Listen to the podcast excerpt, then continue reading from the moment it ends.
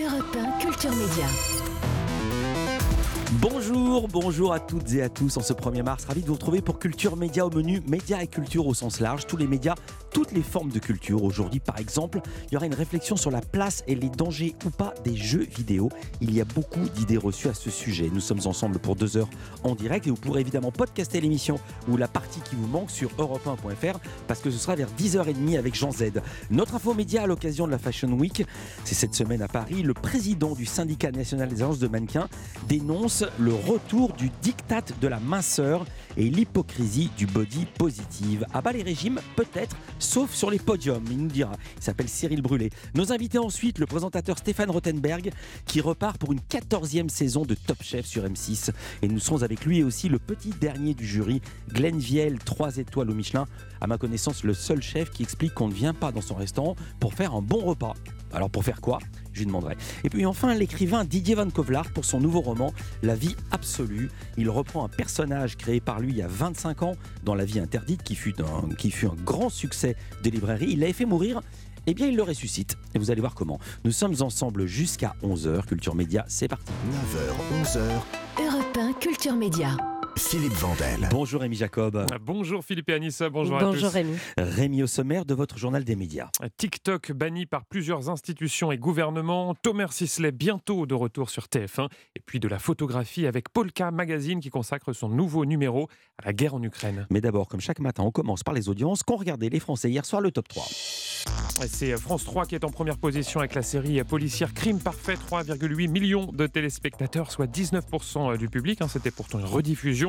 Derrière, on retrouve TF1 avec Colanta, 3,4 millions de téléspectateurs, soit 19,3% de part d'audience. hein. C'est en baisse par rapport à la semaine dernière. Enfin, M6 clôture ce podium avec Red 2, 2,1 millions de téléspectateurs et 11,4% de part d'audience pour le film d'action avec Bruce Willis. À noter que France 2 est au pied du podium avec le quart de finale de la Coupe de France, Lyon-Grenoble, un match remporté 2 buts à 1 par les Lyonnais.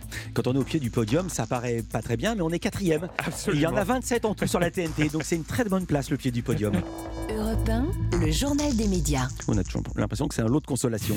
TikTok banni, c'est le journal des médias qui démarre. TikTok banni par plusieurs gouvernements et institutions. L'application chinoise qui est sous le feu des critiques en cause les nombreuses failles en matière de sécurité et les risques d'espionnage des utilisateurs. On a appris hier que le Parlement européen allait interdire TikTok sur les téléphones professionnels de ses employés. Il y a une semaine, c'était la Commission européenne, le gouvernement canadien ainsi que le Parlement danois qui prenaient euh, la même décision. Les Américains avaient été en janvier les premiers à dégainer. hein. C'était à la Chambre des représentants du côté de TikTok. On déplore ce mouvement qui est en train, on le voit, hein, de se répandre un petit peu partout dans le monde. La Chine qui dément fermement avoir l'intention de collecter les données des utilisateurs. Thomas Sisley, le comédien, bientôt de retour sur TF1. Et oui, un jeudi dernier, le comédien tirait sa révérence lors du final de la série Balthazar. Eh bien, vous le retrouverez très prochainement de nouveau sur TF1. Ça n'a pas tardé. Euh, Ça sera le 20 mars prochain avec un téléfilm baptisé Comme mon fils. On l'a appris hier. hein. C'est une fiction qui a été euh, primée lors du dernier festival de Luchon. Elle met en scène un petit garçon abandonné par sa maman qui va croiser le chemin d'un voyou en cavale. Un personnage, vous l'avez deviné, interprété évidemment par Thomas Sisley. À noter que ce scénario s'inspire d'une histoire vraie. CNews, condamné à publier un droit de réponse après qu'un intervenant a accusé la France insoumise d'antisémitisme. Une décision rendue hier par le tribunal judiciaire de Paris en août dernier dans l'émission Midi News. Un intervenant avait déclaré, je cite, que sous prétexte d'antisionisme, la gauche, surtout la France insoumise, dérive vers l'antisémitisme ou encore que la France insoumise devient de plus en plus un parti antisémite. Le droit de réponse de la France insoumise devra être publié sur le site de CNews sous 7 jours. Musique avec un record battu sur Spotify. Eh bien, la plateforme de streaming qui a annoncé hier qu'un artiste avait pour la première fois atteint une barre symbolique, celle des 100 millions d'écoutes en un mois. Et cet homme, c'est celui-ci.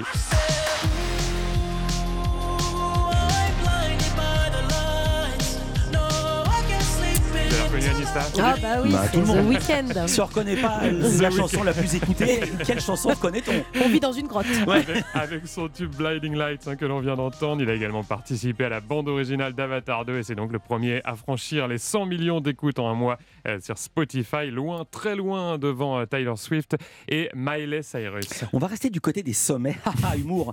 Le youtubeur Inoxtag se lance à l'assaut, là c'est pas une blague, de l'Everest. Eh oui, hein, celui qui est suivi par plus de 6 millions d'abonnés abonnés a dévoilé ce défi complètement fou, hein, gravir l'Everest. Lui qui n'a aucune expérience en alpinisme, mais oui, le jeune homme de 21 ans l'a annoncé en grande pompe. Hein. C'était dans une vidéo qui a déjà été vue près de 3 millions de fois. Extrait. Aujourd'hui, même si j'adore ma vie avec Internet, j'ai envie de faire quelque chose dont je me sens incapable. Je veux réaliser un défi qui peut paraître inconscient, mais dont je rêve depuis longtemps. Mais la réalité, c'est que pour avoir le droit de continuer de rêver, va falloir que je change tout mon quotidien. 8800 mètres à gravir, un entraînement de toute une vie que je dois faire en un an. Ça soit un échec ou une réussite, quoi qu'il arrive, rendez-vous en 2024, au pied du mont Everest. Il a dit au pied, il n'a pas encore dit au sommet. On a beaucoup évoqué ces derniers temps euh, ChatGPT. Euh, vous allez parler, vous allez ce matin nous parler d'un autre outil d'intelligence artificielle, outil qui a vu le jour dans la ville de Plaisir et qui est au service des citoyens. Hein, c'est une histoire très étonnante qu'on découvre cette semaine dans les colonnes du Parisien. La mairie euh, de Plaisir, dans les Yvelines, a décidé de confier son standard téléphonique à une intelligence artificielle. Hein, vous avez bien entendu. Alors, Concrètement, hein, quand vous euh, composez euh, le numéro de la mairie, c'est un assistant vocal qui vous euh, répond. Mais attention, hein, pas n'importe quel assistant vocal. On est très très loin du système à l'ancienne. Hein. Vous savez, quand on vous demande de taper un pour ceci, de taper deux pour cela, ou bien de prononcer un mot-clé. Là, vous pouvez vraiment converser, dialoguer avec le robot. Un robot qui a d'ailleurs un petit nom. Il s'appelle Optimus. Alors, j'ai pris mon téléphone et j'ai voulu le tester pour voir si c'était vraiment si efficace. Démonstration. Bienvenue à la mairie de la ville de Plaisir. Je suis Optimus, votre nouvel assistant conversationnel. Oui, bonjour, vous allez bien? C'est la forme, j'espère que vous aussi. Voilà, vous avez une grosse voix, vous avez quel âge? Je ne suis ni jeune, ni vieux, bien au contraire. Avez-vous d'autres questions? Oui, je vous appelle en fait parce que j'aimerais refaire mon euh, passeport. Dans un premier temps, pouvez-vous m'indiquer pourquoi vous souhaitez refaire votre titre d'identité? Il a été euh, volé. Votre titre d'identité a été volé. La première chose à faire est de déposer plainte. Et euh, j'ai une dernière question. Très bien, je vous écoute. Il est comment en vrai, Philippe Vandel Aïe, je ne suis pas encore capable de répondre à cette demande. C'est quand même impressionnant. Hein. Bah Sauf sur Philippe Vandel. Il a pas réponse à tout, effectivement. Impression parce qu'il est capable de traiter environ 200 thématiques, alors surtout liées aux questions euh, municipales. Ça fonctionne plutôt pas mal. Alors je précise que j'ai quand même un petit peu resserré au montage car il y a un petit délai hein, de quelques secondes entre la question euh, et la réponse. Du côté de la mairie, en tout cas, on se félicite des euh, premiers résultats. Hein. Ça permet de traiter efficacement 50% des demandes. Et pour le reste, hein, il y a évidemment toujours les deux standardistes de la mairie qui, elles, continuent d'être là au téléphone pour aiguiller les administrés. On part du côté de la presse magazine avec un nouveau numéro de la revue Polka, numéro consacré à l'Ukraine. Ah oui, ça vient tout juste de sortir en kiosque. Le magazine spécialisé dans la photographie met à l'honneur le travail d'un journaliste ukrainien. Il s'appelle Maxime Dondiuk. Il a 40 ans, il est euh, lauréat de la prestigieuse bourse Eugène Smith. Il a également reçu le prix Polka du meilleur photographe de 2022. Il s'est euh, donné pour mission de montrer l'atrocité de la guerre. Alors je vous préviens, hein, les photos sont extrêmement euh, brutales et violentes. De l'aveu du directeur de Polka, Alain Genestar, c'est la première fois en 15 ans et 60 numéros que des clichés sont, je cite, aussi forts et dérangeants. Je vous propose de l'écouter. Il est au micro d'Europe 1 Culture Média. On a fait ce choix parce qu'on estimait nécessaire de dénoncer les atrocités de cette guerre. Elle vise particulièrement les, populations civiles. C'est une guerre horrible, menée par des criminels. Donc on a voulu montrer à travers les images de Don que c'est très très clair, c'est vraiment la Russie qui assassine. Et on ne peut pas parler de crimes de guerre sans, sans les montrer. La photographie, c'est une écriture. Euh, on n'écrit pas avec euh, avec des mots, on écrit avec avec la lumière, on écrit avec des images. Ben, ces mots, euh, cette écriture, il fallait la, la publier dans Polka. C'est pas facile à faire. C'est une responsabilité par rapport au lecteur, mais on a voulu l'assumer. Alain Genestar, directeur de Polka Magazine, que je vous montre sur europe1.fr parce que nous sommes filmés. Le numéro de Polka vient de sortir. Vous pouvez le retrouver en kiosque pour la modique somme, j'ironise pas, 7 euros. Mmh. C'est vraiment pas cher pour la qualité du travail photographique. Merci beaucoup, Rémi Jacob, pour ce journal des médias. À demain pour un nouveau journal. Dans un instant, notre info média du jour, à l'occasion de la Fashion Week, nous recevons Cyril Brûlé, président du syndicat national des agences de mannequins, qui nous racontera l'envers du décor et ce n'est pas forcément si glamour. A tout de suite sur Europe. Culture Média sur Europe 1, l'info média du jour, Philippe Vandel. Depuis quelques années, on croyait que l'univers de la mode s'était peu à peu débarrassé du diktat de la minceur, voire de la maigreur. Les magazines se faisaient l'écho d'une nouvelle tendance, le body positive, qui célébrait les corps dans leur diversité, je vais y arriver, et leur singularité. En 2017, il y a 5 ans donc, une charte des mannequins avait été signée par les marques des groupes LVMH et Kering, les deux leaders mondiaux du luxe, s'engageant entre autres à ne pas faire défiler des mannequins trop maigres ou trop jeunes ce qui crée un élan dans tout le milieu. Mais depuis quelques mois, quelque chose est en train de basculer. L'éloge de la minceur revient en force dans les défilés et sur les réseaux sociaux. Même Kim Kardashian, célèbre et célébrée pour ses formes, a annoncé en mai dernier avoir perdu 7 kilos pour pouvoir rentrer dans la robe de Marilyn Monroe. Le diktat de la maigreur est-il de retour au péril de la santé des mannequins et des jeunes femmes qui veulent le ressembler? Début de réponse avec Cyril Brûlé. Bonjour. Bonjour Philippe, Vous merci, êtes- vous- merci de, tout d'abord de, de me recevoir et de porter de l'attention à ce sujet qui est peut-être pas passionnant pour tout le monde, mais en tout cas pour moi qui me, concerne et qui est un combat que je mène maintenant depuis de nombreuses années. Sujet qui nous passionne. Je précise que vous êtes directeur de l'agence Viva Model Management et surtout, c'est à ce titre surtout qu'on vous invite, vous êtes le président du SINAM, le syndicat national des agences de mannequins. Alors en 2017, vous aviez été à l'initiative d'une charte du mannequin, vous étiez parvenu à la faire signer au groupe LVMH, Louis Vuitton, Dior, Fendi, Céline et autres marques de luxe, Kering, propriétaire de Gucci, Balenciaga, Saint-Laurent, Alexander McQueen et autres marques de luxe. Que contenait cette charte, Cyril Brûlé? Alors, tout d'abord, cette charte c'était une avancée euh, fondamentale parce qu'il existait, il existait absolument rien. Et en fait, on était dans un vide total euh, et juridique et du bien-être. euh, Alors de- que contenait cette charte? Alors, la, la charte reposait essentiellement sur le, sur le fait de lutter contre la grande maigreur Mhm. et donc d'imposer aux grandes maisons de, de ne pas faire travailler des mannequins qui étaient trop maigres, c'est-à-dire de, de taille 32. Et euh, après, toute une série de, de mesures, telles que d'abord pour euh, LVMH, euh, interdiction de faire travailler dans leur groupe des mannequins de moins de 16 ans, et pour, et pour Kering, des mannequins de moins de 18 ans. Ça, c'était la première chose. Après, sur le déroulement des défilés, euh, d'avoir des, équipes de psychologues en backstage qui étaient capables de répondre aux problèmes des mannequins, aux questions que les mannequins pouvaient avoir, de, de s'assurer qu'elles pouvaient se restaurer, parce que très souvent sur le backstage du défilé, vous aviez du champagne, mais rien à manger. Donc quand vous faites Y un- compris le matin, y compris quand elles À arrivaient 6 à heures. 8 heures du, à 6 Ouais, heures du matin, il y avait ouais. du champagne à 6 heures du matin, il y avait du champagne, et mais, pas de croissant. mais pas de croissant. Ah bah ici c'est l'inverse. quand on arrive à 6 heures, il y a des croissants Donc- et pas de champagne. Donc ça, c'était une chose euh, fondamentale sur le Mhm. fait de- ou de, su- de supprimer l'alcool et d'avoir euh, des croissants et quelque chose pour, que le mannequin puisse euh, se restaurer. Mhm. Mais aussi, il n'y avait absolument rien qui était fait dans le respect de la nudité du corps. C'est-à-dire que les mannequins se changeaient et au milieu d'une pièce où il y avait photographes, journalistes, euh, invités, euh, qui vous vouliez. Donc euh, là, été clairement euh, établi qu'il y avait un espace qui était réservé pour que les mannequins puissent se, changer, de la même façon que souvent les mannequins étaient convoqués pour des essayages tard à 11h, à minuit, ou avec des, des calls à 6h du matin. Bah, C'est un mannequin qui commence, euh, qui est, qui est un jeune mannequin, qui ne gagne pas au début beaucoup d'argent. Donc, ça veut dire qu'elle prenait le, le métro à 6 h du matin pour se rendre sur un défilé. Donc, ils ont proposé à l'initiative de Kering et LVMH de, de payer des taxis pour que les mannequins puissent prendre un taxi euh, le matin lorsqu'elles se réveillent. Alors l'avantage de cette charte, c'est qu'elle engageait des marques et pas des pays. Et du coup, euh, il y a un effet boule de neige. mais ces, ces marques sont présentes dans tous les pays. C'était ça, j'allais justement poser ma question. C'est plus efficace qu'une loi nationale en fait. Les marques sont parfois plus puissantes que les lois euh, étatiques. Ben, je, vais- je veux dire, le- la chose le- la plus importante à, à mes yeux, c'est que c'était un travail qui été fait avec les professionnels du milieu. Euh, lorsque la loi M. Avec le décret d'application de Marisol Touraine, puis l'amendement de Olivier Véran en 2015, ce- a été fait sans consultation des milieux professionnels, sans, enquête, d'impact sur, euh, la loi.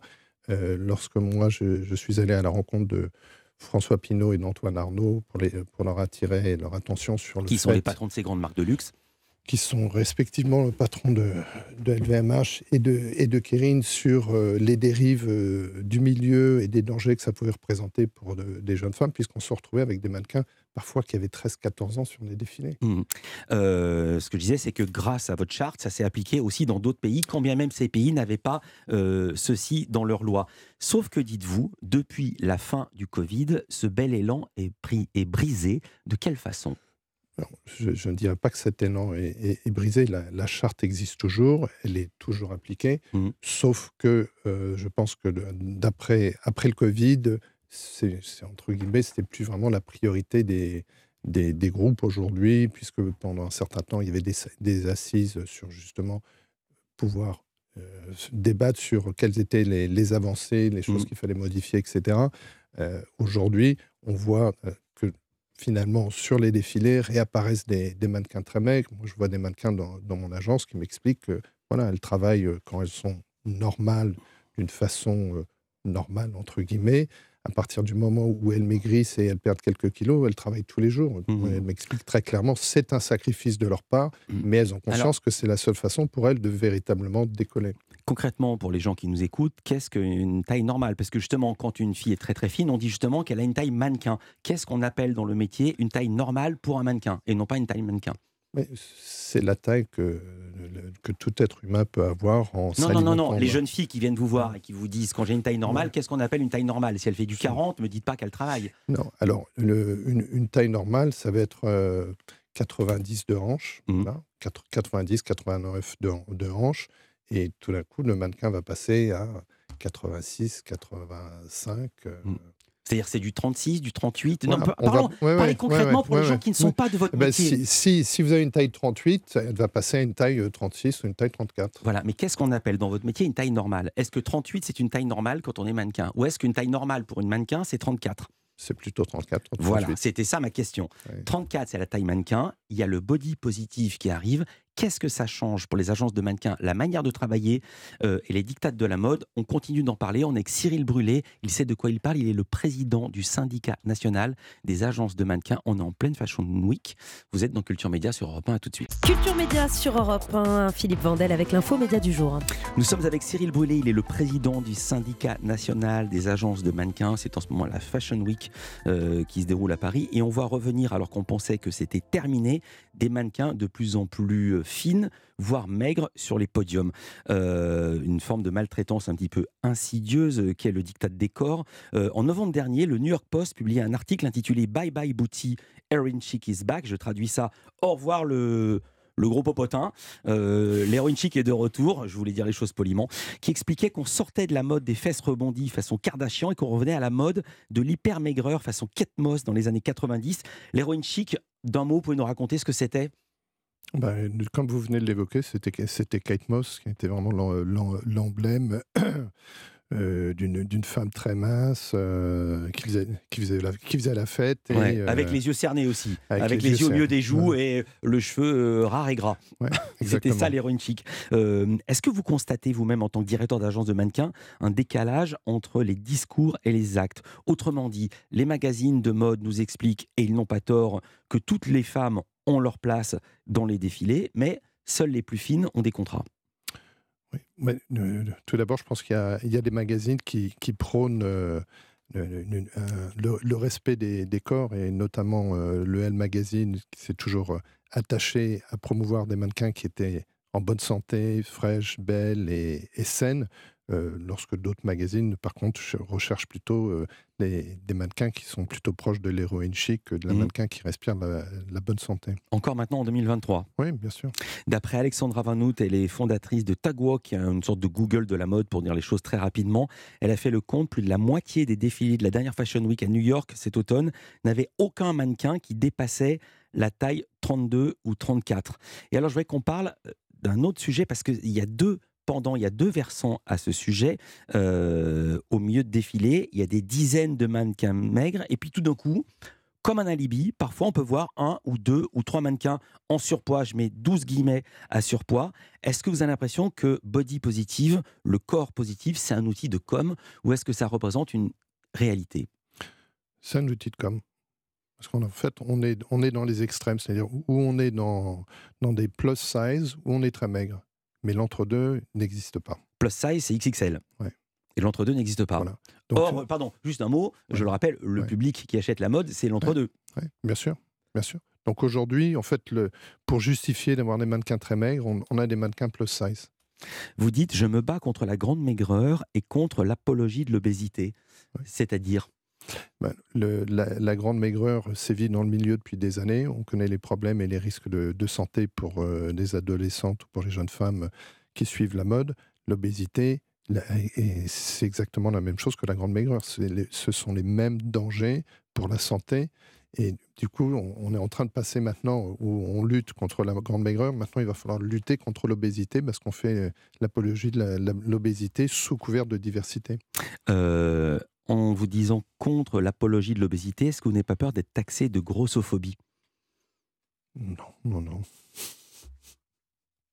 Non, non, j'assume, j'assume totalement. Je pense qu'il faut être réaliste et que la diversité apporte beaucoup de choses extrêmement positives, mmh. mais tout dépend de quelle façon on l'utilise et, si, ça reste juste un, effet de com. Euh, je ne vois, pas les apports, euh, je vois pas les apports positifs. Il y a les agences, il y a les magazines, on en a parlé, on n'a pas encore parlé des créateurs. Question que tout le monde se pose, question basique, pourquoi les créateurs refusent de faire défiler des femmes qui ont le corps de leurs clientes? La plupart des acheteuses ne font ni du 32, ni du 50. Alors, Comment vous expliquez ça, vous qui connaissez le milieu de l'intérieur?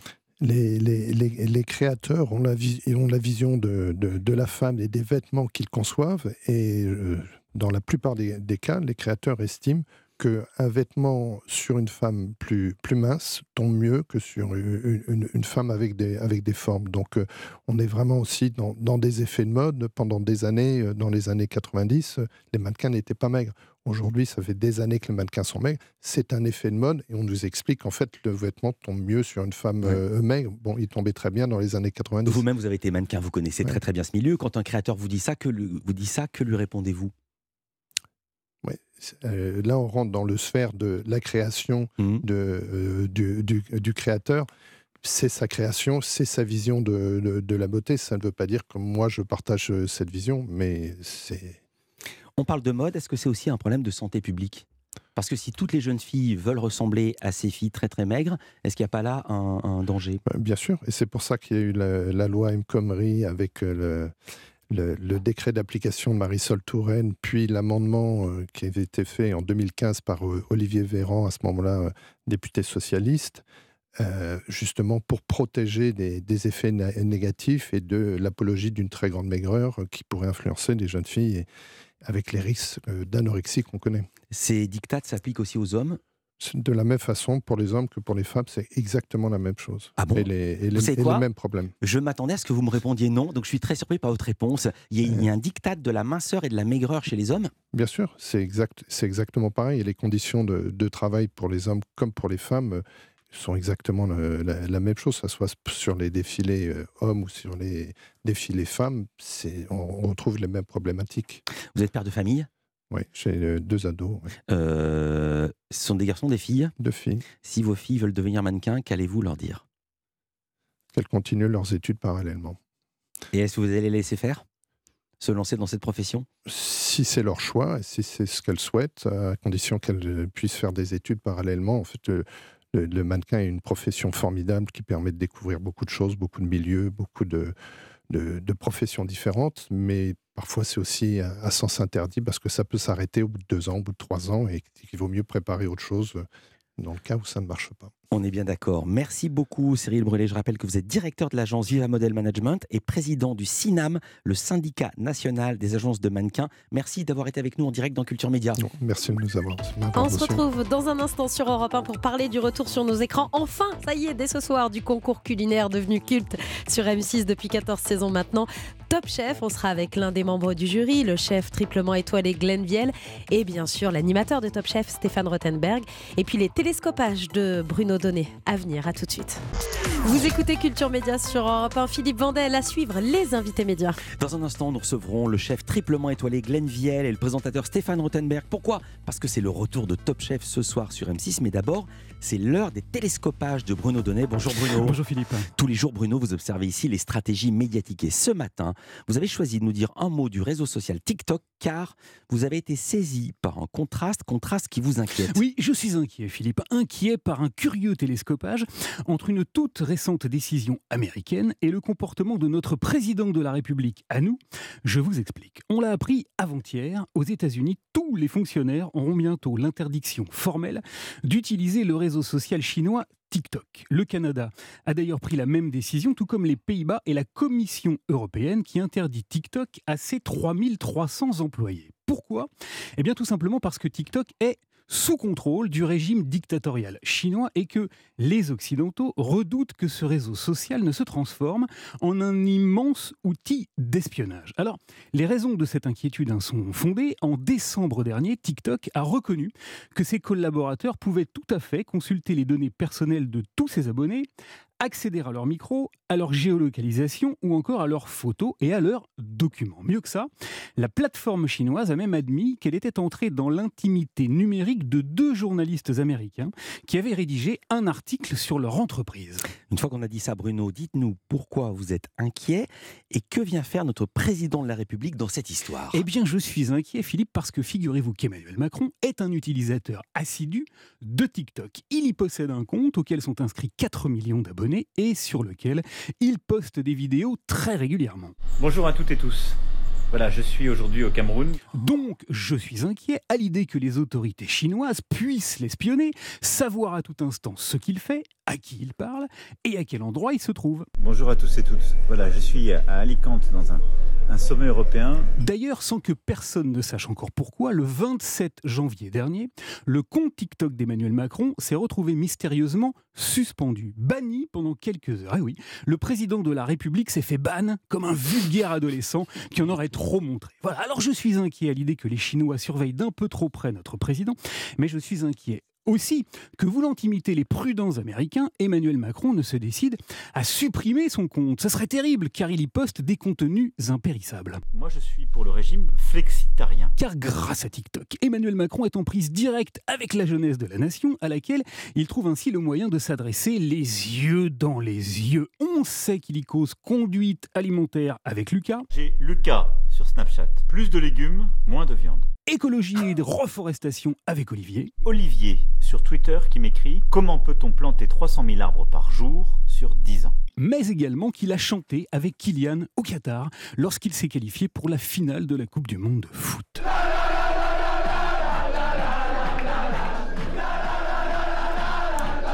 Car sur TikTok, Emmanuel Macron peut enfin parler le jeune. Alors je dis banco. Les préservatifs gratuits pour les moins de 25 ans. C'est là qu'il a annoncé la nouvelle en exclusivité. Sortez couverts comme euh, disent les grands auteurs. La vaccination des jeunes contre les virus sexuellement transmissibles, pareil, sur TikTok. Je pense au papillomavirus, où on veut aller beaucoup plus loin et beaucoup plus fort pour euh, les jeunes filles, les jeunes garçons.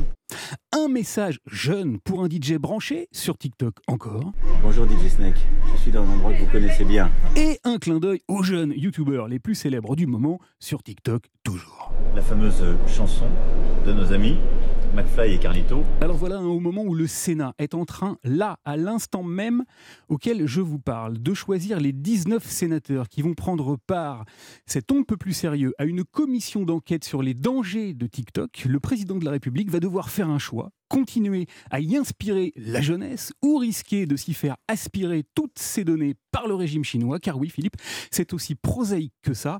Inspirer ou aspirer, il faut choisir. Pas mieux. Merci beaucoup Bruno Donnet. À demain. À demain. La suite de Culture Média avec vos invités, Philippe Vandel.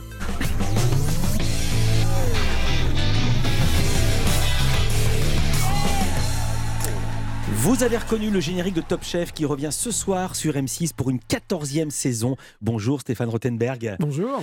Présentateur emblématique de la chaîne. Vous étiez venu il y a deux semaines nous parler du lancement de Pékin Express, mais autre actualité, vous êtes aux commandes de Top Chef qui démarre ce soir à 21h. Il y a quatre jurés Hélène Darroze, Philippe Etchebest, Paul Perret et le petit nouveau depuis la saison passée, Glenn Viel. Bonjour Glenn Viel. Bonjour. Merci d'être avec nous. Vous êtes le deuxième chef le plus voilà. étoile, trois étoilés le plus jeune de France. Euh, vous dirigez les cuisines de Lousteau de Beaumanière dans les Alpilles et vous faites partie du jury de l'émission depuis une saison. C'est donc votre seconde. Stéphane Rothenberg, une des grandes difficultés des marques fortes, et Top Chef en est une, c'est de se renouveler. Pour cette saison 14, vous n'allez pas tout raconter, mais dans les grandes lignes, quoi de neuf? Ah bah Déjà, on a euh, Hélène Darroze qui a une brigade euh, cachée, secrète. Normalement, il y a trois épreuves dans, dans Top Chef, mm. et là, c'est la deuxième épreuve qui est éliminatoire. Et les candidats ne savent pas, les chefs le savent, mais Hélène va récupérer en secret les candidats éliminés. Il faut expliquer pourquoi. Parce que les deux dernières éditions. Trois, elle a gagné. Trois d'affilée. Ouais. Et donc vous avez dit, il faut renouveler, il faut rebattre les cartes. Oui, exactement. Donc Et- vous avez fait croire aux candidats Oh là qu'il n'y avait là. pas de brigade cette année. Exact. Qu'Hélène n'avait pas de brigade et que seuls les garçons avaient des brigades. Ouais. Hélène, en fait, en douce, a une brigade secrète, récupère les éliminés, fait une compétition interne, En un peu en catimini, avec peu de caméras. On a fait ça le soir, discrètement. Hmm. Et elle revient avec le ou la gagnante en quart de finale pour essayer d'aller quand même gagner Top Chef. Elle est là. Vous étiez au courant de ce stratagème, Glenn Viel? Oui, euh, effectivement, mais on n'a on n'a pas vu ce concours en, de- en parallèle. On ne Oui. sait pas quel candidat revient à la fin. Donc c'est une vraie surprise. euh, donc c'est c'est très attrayant. Nouveauté, menu gastronomique moins cher, ça veut dire quoi? Parce que normalement, les produits ordinaires, c'est pas gastronomique. Et gastronomique, euh, c'est avec de la truffe, du caviar et du homard. Non. Eh ben, c'est- ça va me vexer mon chef. Mm, Alors, non, allez-y, c'est-. C'est faux. La, la gastronomie, c'est la pensée, c'est la pensée de l'homme et la main intelligente. Ouais. C'est ça. C'est c'est de travailler des fois un produit euh, rejeté, mal perçu, euh, non noble, et d'en faire quelque chose de, de, de goûteux et qui, qui vous, qui vous laisse un bon souvenir. C'est ça la gastronomie. Vous dites que c'est plus technique de travailler le chou-fleur que la truffe, la sardine que le homard. C'est une très jolie phrase, mais vraiment Bah, effectivement, bah oui, oui, bien sûr. Il y a beaucoup plus de gens qui aiment le homard euh, que, que, que la sardine ou le chou-fleur. Mhm. Euh, Oui, mais à préparer. Bah, à préparer, ça demande un peu plus de, de, de toucher, de- d'esprit. euh, euh, voilà, une langoustine, même mal cuite euh, à la maison, un peu de mayonnaise, ça passe très bien et tout le monde est content. Ouais. Euh, non, le chou-fleur, faut aller un peu plus loin dans la démarche. Ah, on aussi, se souvient tous du chou-fleur de la, de cantine. Hein? Euh, vous avez inventé des recettes incroyables parce que vous parlez d'esprit, Glenn Viel. euh, et vous avez compris la force du pouvoir des mots. On est à la radio, ça tombe bien. Exemple, cette recette, mes aubergines, ma vision, une touche de café. Et Glenn Viel dit que 95% des gens qui la dégustent perçoivent très bien les arômes de café, sauf que Il n'y en a pas.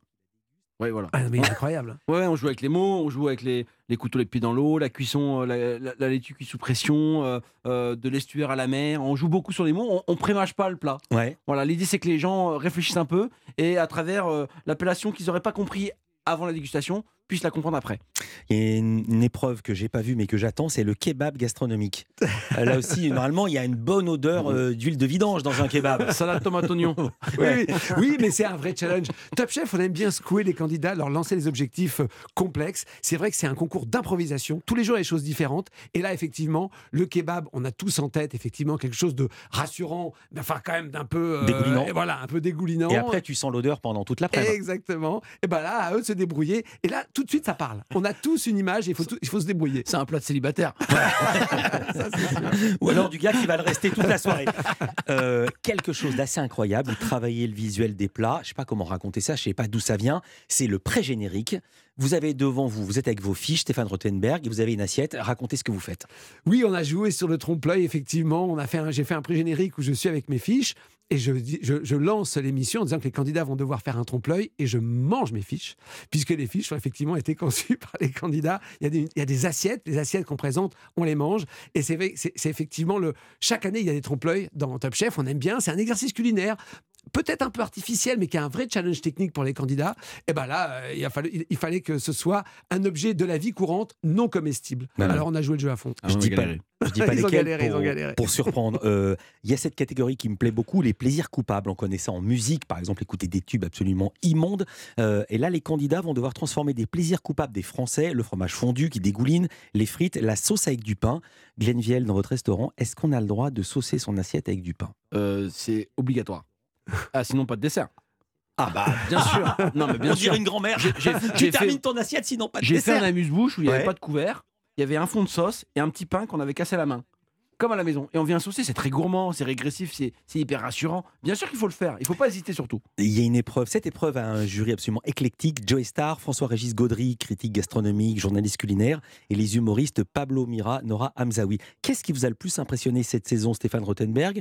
Je pose la question à vous parce qu'au bout de la 14e, Oui. on commence à être habitué Oui, aux surprises. 100 épreuves. Bon, alors, moi, ce qui m'a bluffé, on a une épreuve emblématique, c'est la guerre des restos, où les candidats doivent créer un resto en 48 heures. Ouais. Cette année, les chefs ont accepté de se jeter dans l'arène, et il y a donc une brigade face aux candidats, Philippe Etchebest, Glenn Viel, Paul Perret. Et ils ont joué le jeu. Euh, et c'est trouver un restaurant, créer un menu, Ils se marrent. mettre d'accord. D'accord. Euh, et, et les membres du jury ne savent pas qu'il y a des grands chefs derrière l'un des restaurants. Et ça a été vraiment un moment incroyable à vivre. Enfin, on a accepté, on a accepté, on n'a pas trop le choix quand même. Hein. ouais. Et là, vous marrez parce que c'est déjà tourné. Donc, vous savez ce qui s'est passé. ouais. Et c'était comment le resto en vrai? Ah non, mais d'abord, ils ont, été, ils ont pris des risques énormes. Et, Il ça, c'est vrai que. On était à Suresnes. D'accord. Trois restaurants dans la ville de Suresnes. Euh, les candidats adorent cette épreuve, mais je sais aussi que c'est une des plus cruelles parce qu'il y a des restaurants qui n'ouvrent pas. Euh, et donc, euh, bah, les chefs, d'ailleurs, c'est trois chefs qui s'aiment beaucoup, mais qui ont des univers très différents. Déjà, je me suis dit, comment ils vont se mettre d'accord? Comment ils vont réussir à trouver une ligne Ah, directrice je peux vous dire qu'on a fait un paquet de pierre-feuille-ciseaux.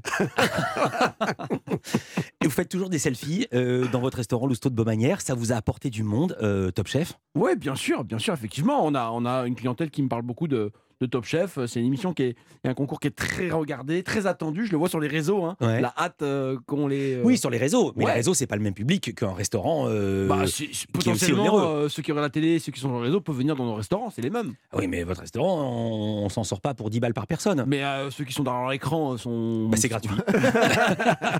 Euh, question d'actu Glenviel. Euh, vous êtes triplement étoilé. Le palmarès euh, guide Michelin sera dévoilé le 6 mars. Est-ce que vous avez peur?